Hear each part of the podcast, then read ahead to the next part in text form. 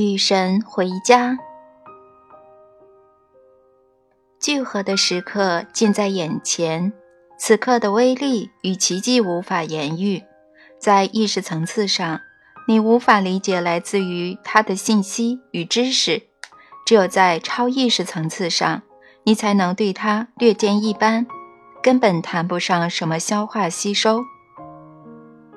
聚合之前，灵魂盘旋在那光的面前，沐浴在本质的光辉之中。在穿越过道的过程中，所有的恐惧、忧虑、不适等感觉都已消失。现在，本质正散发着纯爱，而他跟前的灵魂所体验到的，只能被描述为一种被包裹的感觉，被覆盖。想象一块松饼被浇上温暖的糖汁。或冰激凌被浇上温暖的巧克力，就是那种感觉，感觉就像甜甜的温暖流向刚刚到来的灵魂，那是一种柔柔的温暖，将灵魂团团覆盖。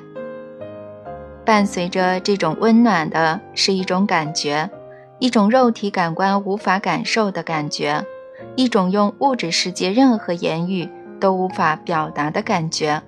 那是一种彻头彻尾、完完全全被看到的感觉，什么都无处隐藏，什么都不会被忽略或错过，什么都逃脱不了关注。灵魂所能想到的一切，无论好还是坏，都会展现在他面前。而且神奇的是，所有这些，无论坏的还是好的，都慢慢的被光吸收。接纳成为他自己的，就是这种感觉。吸收是通过一个能量渗透的过程，在这个过程中，灵魂点点滴滴的羞愧感或骄傲感都被融化，灵魂只剩下美丽的空旷感，内部已空空如也。灵魂对自己的体验也已消失，除了开放性。现在。在当初羞愧与骄傲共存的这个开放性中，一种新感觉源源涌入。刚开始时，灵魂感觉自己外面好像被覆盖了，现在则感觉内部好像被填满了。同样，没有语言能够恰当定义或准确表达这种感觉。部分因为这种感觉是如此巨大，它可以被形容为包含了千种不同感觉的单一。巨大联合的感觉，它现在慢慢的充满整个灵魂，给这种感觉一个非常勉强的描述，就是温暖的拥抱、深深的抚慰、真挚的爱护、高度的欣赏、由衷的珍惜、温柔的滋养、深刻的理解、彻底的宽恕、通通的赦免、久久的等待、盛情的欢迎。完全的尊重，快乐的欢庆，绝对的保护，即刻的完善，以及无条件的爱一起来临。毫不犹豫、毫不后悔地放下个体所有的任何的自我感后，灵魂进入到那光里，在那里，他沉浸在神奇美妙之中，失去了了解其他事物的任何欲望。融入到无比壮观、无比美丽、无比圆满的存在的辉煌之中。现在，你与光聚合，你感到自己融化了。这种融化完成了你身份的转变。无论在任何方面、任何层次上，你不再将你的本我等同于物质生命中所谓你的那个存在的某个方面。实际上。后世的这种特点在死亡的第一阶段就已有了，这使得你在刚死时可以体验自己选择的任何体验，包括你自己的地狱，同时感受不到任何疼痛或受苦。稍后，当你进入你本体的核心时，这种特点将再次变得重要起来。当你被光包容接纳时。你就与你的灵魂聚合在一起，你终于知道，你不是一具肉身，不是心智，甚至不是单独的灵魂，而是所有这三者，这就是整个死亡过程的意义。记住我说过的话，死亡的过程就在于重建你的身份。死亡的第一阶段是你放下你的身体，连同你将自己认同于身体及其外观的任何思想。死亡的第二阶段是你放下你的心智，连同你将自己认同于心智及其内容的任何思想。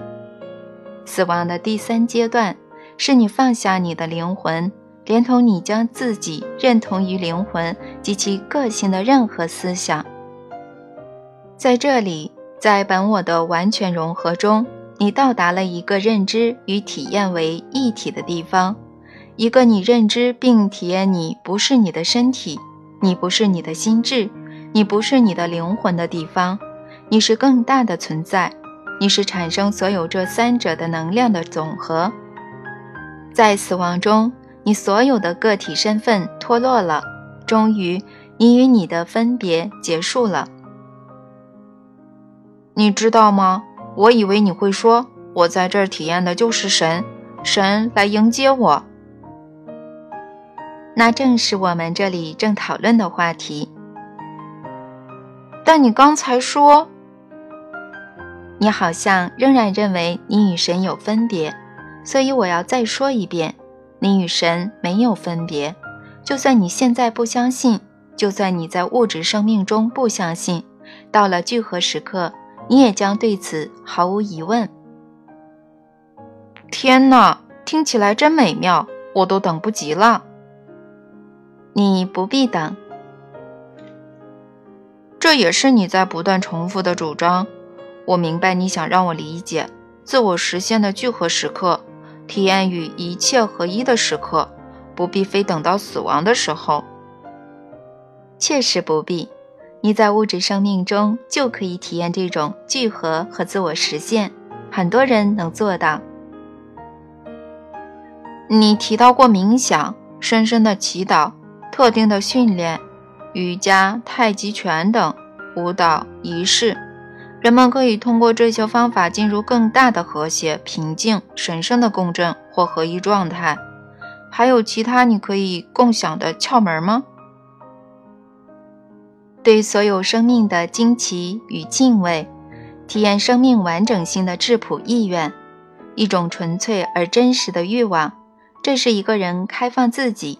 面向可能的超越时刻所需的全部，很多人在一些极普通的日常活动中，就自动自发地体验到对统一性的融入：洗碗、拖地、洗车、给宝宝穿衣服、处理一项工作、开车、洗淋浴。突如其来、没任何预兆或原因的，就有了一种没有分别的感觉。一种与一切统一的体验，这通常只是一刹那的感觉，然后一切回归常态。但是这种体验，一个人永远难忘。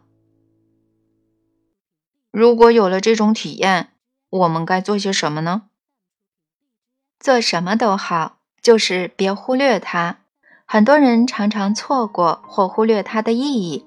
如果你有了或有过这种体验，就可以通过记忆去找寻它，以再次获得你曾体验的那种感觉。你可以将它作为起始地、出发点，获得更长久的此种体验。有些人能够随意进入这种统一体验，这些人能够更长时间的待在这种体验里，而有些人在余生中一直留在这种体验里。全部问题就在于关注。或说全然居中临在，全然居中临在。是啊，这里又遇到语言问题了。由于语言的局限性，有些体验很难描述，所以我鼓励你尽量使用图画，即使你脑海里的图画是比喻，相对于语言，它们常常使你更贴近知晓的感觉。说全然居中临在，我指的是这样的时刻：你正全然存在于生命中的现在，这时你的身体、心智、精神都不在其他地方。对多数人来说，这是罕见的体验，但它的确发生了，而且有真正意愿的人能使它经常发生。有决心的话，你就可以让你的心智摆脱其他阻碍，让它回到现在。你们有些人称这种体验为居中或全然临在。拉姆达斯写过一本这方面的书，叫做《活在当下》。最近在这方面做出贡献的是埃克哈特·托利，他写了本书，叫做《当下的力量》。有一个方法可以让你达到这种存在状态，那就是对着镜子注视你的双眼。这种方法看似简单，但具有难以置信的威力。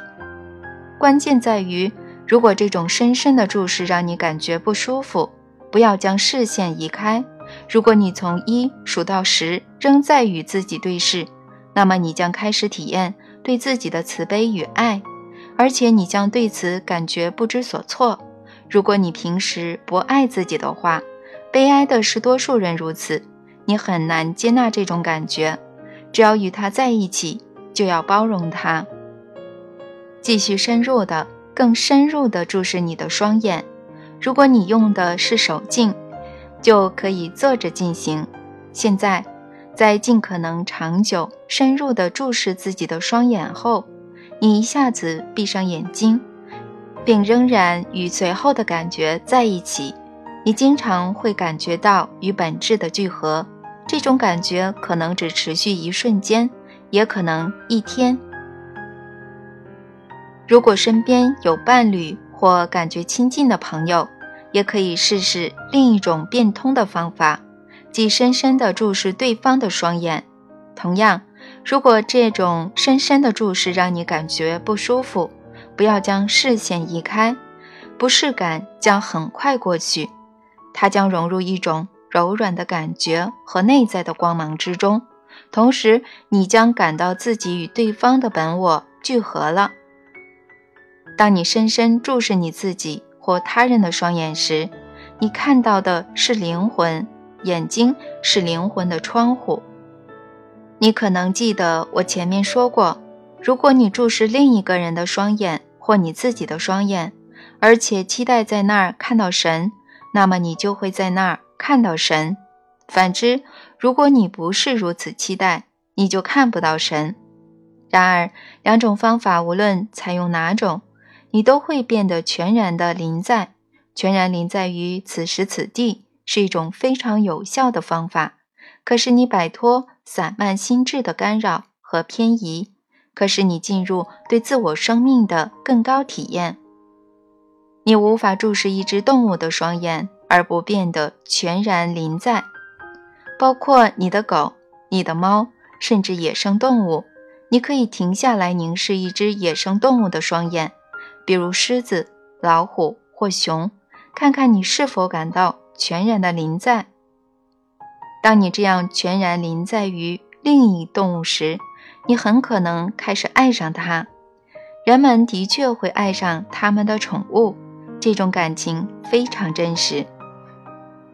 注视另一人的眼睛一段时间，但却没开始爱上他或他，这是极其困难的。这是人们目光一碰触就马上移开的原因所在。他们不敢良久地相互注视，随之而来的爱会淹没他们。不过，这是因为他们不懂得如何应对奔涌而来的爱。当你臣服于爱的时刻，当你允许它带领你去往灵魂想去的地方，你将不再有困难，所有的挣扎将停止。而你将知道统一性，这就是聚合时刻所发生的事，这就是与本质完全融合时所发生的事。这是一种有效的疗愈方式，你可以以之作为一天的开始，或一天的结束，我一生的结束，好像可以这么说。我的意思是，你好像在说，有些人在物质生命中。可以体验到聚合，体验到融合统一性，但所有人在死亡时刻都可以体验到，对不对？我理解的正确吗？你理解的非常正确。没有人被排除在外，没有人不合格，没有人被落下。那些不相信这会发生的人呢？进入死亡的第二阶段后，你的体验不是由信念创造的。那是什么呢？欲望。哇哇哇！再说一遍，哇！之所以设计死亡的三个阶段，是为让你轻柔的且按你想要的速度穿越身份重建的过程。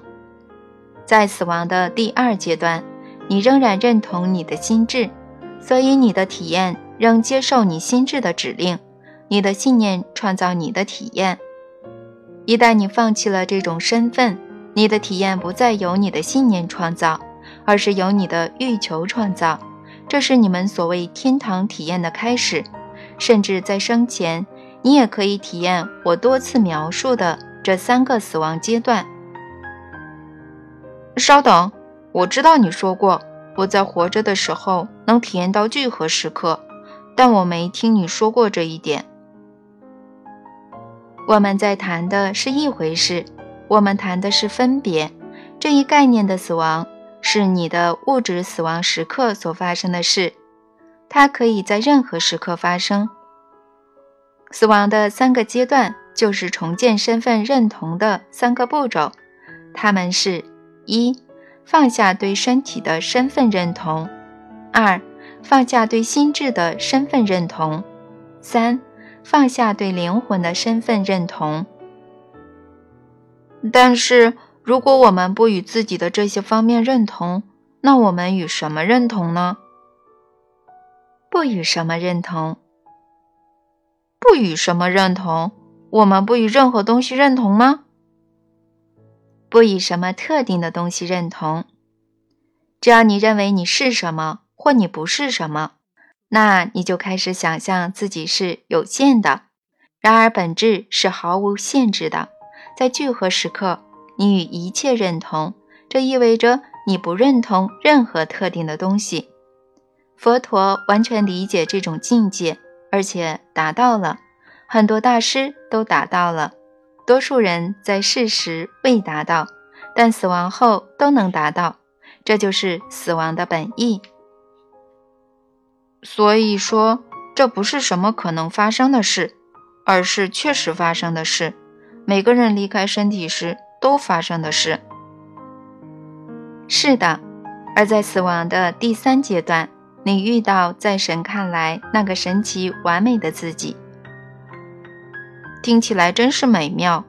的确，啊，真是美妙。而在此时，你还未看到一切。与本质的聚合不是结束，事实上恰恰相反，它是开始。愿意与本质聚合多久，你就可以聚合多久。但是，正如我们解释过的，你不会愿意永远保持那种状态，因为一直处于那种狂喜的体验中，你将无法知道它是什么。在完全融合中，你将体验到巨大的能量转移。这种能量转移将推动你从本质中出来，将你更新成、再造为你当前记得的身份，使你居于你本体的核心，就是巫士平局的核心。如果我们继续使用那个比喻的话，是的。现在想象一个大房间，里面的墙上挂着很多画，都是你从时间走廊经过时。所关注的各部分壁画，整幅壁画并不在那儿，在那儿的只是壁画的一部分，只是整幅画的一些局部，就是你通过走廊时关注的地方。这些图像挂在墙上，就像是一个画展，而你则一边慢慢走过画廊，一边细细欣赏每幅画。当你深入地审视这些画时，你体验到画中所发生的一切，不只体验发生在你身上的事，还有发生在画中所有其他人身上的事。这些图像代表了你生命的每个时刻，而现在通过审视它们，你第一次看到了发生在每个时刻的全息图景。全息图景通常不是你当初所认为的那样，它总是超乎你的想象。瞧瞧，又来了！就在我们的对话进行到这里时，我到英格兰布里斯托尔的一个心灵进修营帮忙，恰好就碰到一位女士。他告诉我的故事正好应和你的比喻，这不是个惊人的巧合吗？听他讲自己的经历时，我几乎不敢相信自己的耳朵，因为你刚刚告诉我上面的认识，他的故事就接踵而至，这就好像某位天使或某种力量特意巧合组合这些现实世界的事情，用以佐证我从这场不可思议的对话中刚刚收到的信息。听到那位女士的话，我大为吃惊，因为她如此巧合，所以我请她把经过写下来寄给我。以下就是她所写的，这是个十分精彩的故事，是英国的伊丽莎白·埃弗里特女士的濒死体验。亲爱的尼尔，嗯，那个周末我在布里斯托尔答应过你，我会把我的故事写下来给你。现在他来了。你准备好了吗？当时我二十五岁，经过多年纷纷扰扰的生活后，我第一次感到了幸福和满足。我终于遇到了梦想中的白马王子。在一路吻过许多只青蛙后，并已有七个半月的身孕，怀的是个女孩，正是我们俩想要的。就在那时，我生病了，好像是感冒，所以就住进了医院。我很快意识到我得的是水痘，我很害怕，因为好像命中注定的一样。我就是那家医院的一名助产士，而我监护过的前面三个类似病人，最后都进了重症监护室。我知道我需要什么样的治疗，而且我知道我立刻就需要。尽管我极力坚持自己治疗自己，不断提醒不情愿的同事们注意我的病情。但在一系列黑色幽默式的错误中，嗯，他们耽搁、怀疑、误诊、粗心大意、用药过量，使得水痘肆意蔓延，感染了我的双肺。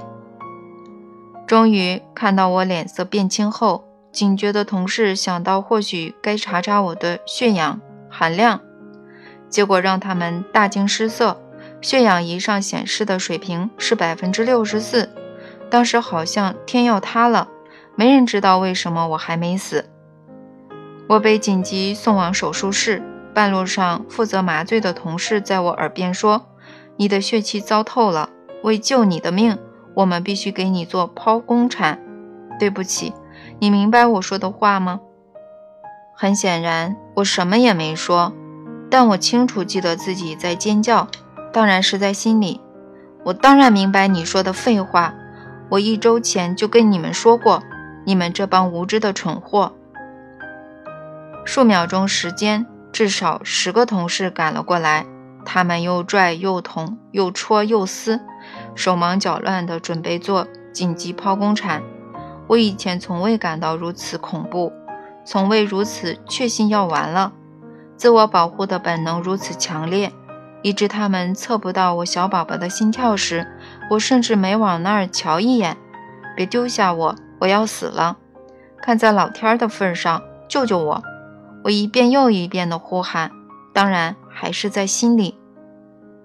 神情不安的麻醉师俯身过来，同情地跟我耳语：“看在老天的份上，冷静下来吧。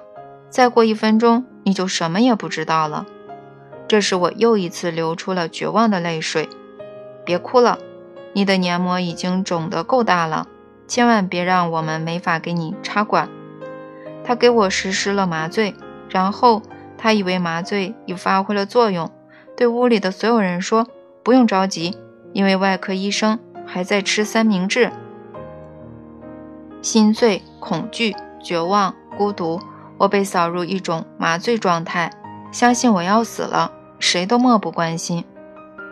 手术后不久，我醒了过来，不过显然我并没有醒来，发现我自己被安置进了重症监护室，很多人围在我身边忙碌。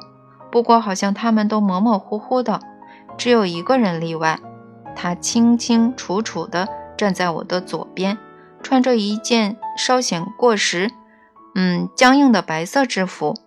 他微笑着，用一种温柔而坚定的声音对我说话：“放松，放松，你要让这些人接着干，放宽心，他们知道他们在做什么。你跟我在一起很安全，现在睡吧。”已经挺过了手术，我感到如释重负，而且又有他坚定的声音在抚慰，我便让自己回去睡觉。几乎瞬时之间，我被拉入一种漩涡般的感觉中。这到底是什么？当我在漩涡中旋转时，突然遭到了数十种闪光体验的袭击。每次闪光使漩涡的过程停顿下来，停顿的时间既像一秒钟。又像一辈子，在一次闪光中，我被刺中了；另一次闪光中，我碾过了一条狗；还有一次，我在沼泽般的田野中逃命。芥子气，一种毒气，烧灼着我的肺。刹那间，我躯体的每个分子都被一次爆炸撕裂了。这些闪光不止呈现为图像，它们被重活了一遍。我能尝到。听到、闻到、看到所有东西，我在意识上已不能完全记得这些，但我完全肯定的知道，这些事件都曾在某个时间以某种方式发生在我身上。稍等，我必须打断一下，在这场对话的前面，你不是跟我说过有关的情况吗？当时我问你一个人死后发生什么事，你说过有关的情况，是不是？我确实说过，我说过，如果你死了，而且如果你相信轮回，那么你可能体验到前世中的时刻，而这些体验不在你以前的有意识的记忆中。我也认为是这样，正如英国人的说法，这真是精准命中。只有一点例外，后世没有任何痛苦。嗯。伊丽莎白的有些体验是在死亡的这边，有些是在另一边。其实她当时在两个事件之间。在她第一部分的体验期间，如果她完全处于后世，那他将体验不到任何的疼痛、恐惧或痛苦。好吧，那我们接着看伊丽莎白的叙述。过山车式的感觉在继续。而后来，就像它突然开始一样，它突然停止了，所有感觉都没有了，真的只剩下无。起初，我想到的是解脱。谢谢你，谢谢你，谢谢你！我大喊。恐惧平息了，我开始打量四周，除了黑暗，什么都没有。我等待，没人过来。我在心里面吹口哨，走来走去，哼哼哈哈，仍然没人过来。恐慌开始渗入，我开始发问：“哦，我的天哪！我死了吗？这就是死了吗？死真的是所有的都过去，除了我之外，只剩下永恒的无。”恐慌在加剧，仍然是什么都没有发生。恐慌仍在加剧，还有愤怒。怎么没有光？没有向导来超度我呢？我爸爸在哪儿呢？最起码他应该现身。嘿，帮帮忙！别这样，救救我！求求你！我到底做了什么了？我死了吗？别人都在哪儿呢？哦天哪！请别这样！我想见我的宝宝。我的宝宝怎么样了？他死了吗？求你了，我恳求你了，我不想死。依然是什么都没有发生。终于，我安静了下来，进入一种麻木的镇定状态中。什么让你以为死了呢？我无意识的耳朵竖了起来，我把无意识的自我拼凑起来。且慢，我听出来是我床边那个护士的声音。感谢老天，你去哪儿了？我这是在什么地方？我怎么出来的呀？什么让你以为你死了呢？是的，是的，好吧，我明白了，我没死，因为我能听到你说话。那么我是在某种奇怪的麻醉反应里吗？深深的叹息。什么让你以为你死了呢？啊，好吧，真奇怪。你是谁？为什么不停的问我这个呢？是你在问我？快说，什么让？然后一场让人筋疲力尽的辩论开始了。它好像持续了很多天。我咆哮着，痛骂着，说我沦落到这里是多么不公平、不公正，多么残酷。每当出现“这里”这个词，就像按动了传呼器一样，他马上会反驳我的每个论点。他质疑我活着的权利，质问有什么使我比别人更特殊。我气得火冒三丈，就是无法说通这个死硬的疯子。然后闪话书就开始了，你知道的，就像那种火柴人漫画书，你在小纸片上按次序画一幅幅的图，然后将它们钉在一起。用大拇指一捻，就看到上面的人物动了起来。神话书一开始，我就认出了里面的各个人物，那就是我的生活。啊哈！我冷笑，老一套。如果我的生活闪现在我眼前，那我肯定是死了。没反应，只有深深的叹息和砰。随着感受到每幅画的全力冲击。我被深深的打击到灵魂的所在，他们瞬间闪过，但我发誓，我能感受到每个时刻的全部力量，就好像我重新活过的不只是自己，还有受到影响的每个灵魂。即使是在清醒的状态下，我都不会将这些生命时刻汇集到一起，里面含有非常重要、容易记忆的事件。不是那种粉饰美化式的自传，在大部分时间里，图像都是自出生开始按日期往后排。但有的时候，有些事件以某种方式存在联系，图像就在时间上前后跳跃，使我全面理解思想、行动或行为所造成的种种后果。它们是来自全部情感谱系的记忆片段。现在我认识到，正是在这些时刻，我有机会展示或被展示神性的侧面。我认识到，嗯，他们往往不是我生命中最富戏剧性、影响最大的时刻。正是这些看似不起眼的事件，他们的影响在时间中余波荡漾。从说闲话造成伤害和痛苦，到第一次大撒把骑自行车。感受无拘无束的快乐与满足。我记得每幅画面的感情与真相，如同它们已深深烙在我心底，但我难以清晰记起所附事件的细节，就好像一旦事件的价值被理解后，其具体内容就已不再重要。据我当前回忆，我从未感到被批评，也从未批评过自己，我只是理解。我看到了真实的自己。闪话书结束后，我彻底的筋疲力尽了。我仍然保守那种想法，必须要赢得辩论，必须证明我活着的权利。然而，闪话书好像釜底抽薪一般，出其不意的几乎击败我，使我只剩一种渴望：抱紧我的孩子，与亲人们在一起。然而。通过闪化书回观生命之后，就连这种热切愿望也有点减弱了。我试图去争辩，但我的心已不在那儿。每次的陈述或问题都被完美的答复抵消。最后，我浊气着说：“你知道吗？你赢了，我再也斗不下去了。我没招了，我放弃。”几乎在我想到这些话之前，我感到了即刻的解脱。我曾苦苦思索，以为无用的疗愈力量，这时如洪水般涌进我的存在，切切实实地将我包裹起来，像缓冲区一样提供无条件的支持。它给人滋养，给人抚慰，给人力量，就好像那些美好的灵魂都跟我在一起，以他们的双臂拥抱着我的存在，使我非常安全。突然，我被从这个美好的地方。扫入一种奇异的体验，我不知道是怎么回事。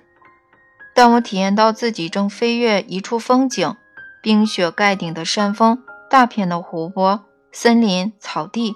我飞过一个印第安人部落，他们的样子不像我见过的任何照片或听到的任何描述。我看到一位母亲正注视着她的孩子们，目光中流露出令人敬畏的纯净自豪感。我飞过他们的头顶，飞向远处一座直插云霄的山峰。在峰顶上，我见到了一个人，一个我认为的向导，他是印第安人部落的。一位酋长，我们面对着面，我注视着他饱经沧桑、风蚀刀刻般的脸庞，被他的目光深深吸引住了，而我仅剩的那点渴望也消融了。我以生命存在的每根纤维感受到，他帮助我认识到了一种十足深刻的真理，但我在意识上能记得的，只有他说的一句话：“你必须耐心。”但你会将心智、身体与灵魂重新集结的。一瞬间，我睡着了，然后又好像即刻在重症监护室苏醒了。而后，难以解释的部分开始了。我被告知，在一种半自然、半药物诱发的昏迷中，我已经无意识地度过了九天。几位护士说。在那段时间里，我曾两次出现呼吸停止，完全靠着呼吸机才挺了过来。然而，最让我感兴趣的是一段大约六小时的时间，在那段时间里，我的心跳陷入一种意想不到、功能紊乱的节奏中，这被称为心房颤动。我的心跳如此之快，完完全全就是闪动，就像我的闪化书。这种闪动。既没恶化，也没改善我的身体状态，而且无论采取什么医疗措施，就是毫无反应。让医生们大感意外的是，这种颤动突然好似无法解释的自我解决了。就在此时，一位医生突然想到他以前医治过的一位病人的情况，所以就启动了一套疗程。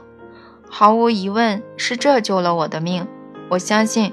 一旦我放弃而治疗的力量涌入，我的身体允许它自己做出反应，就把基本信息给予了医务人员。我的心智、身体、灵魂重新集结，就像那位酋长所言：“你必须耐心。”我的女儿丽丽现在健康活泼，而且同样是在大自然的神奇作用下。我在看一个电视节目时，看到了我曾飞越的那片风景。我查到了那个地方，将在今年八月份寻访那里。我已发现那一地区的很多东西，它们使我相信，那里的人们和资源将帮助我继续当前的疗愈过程。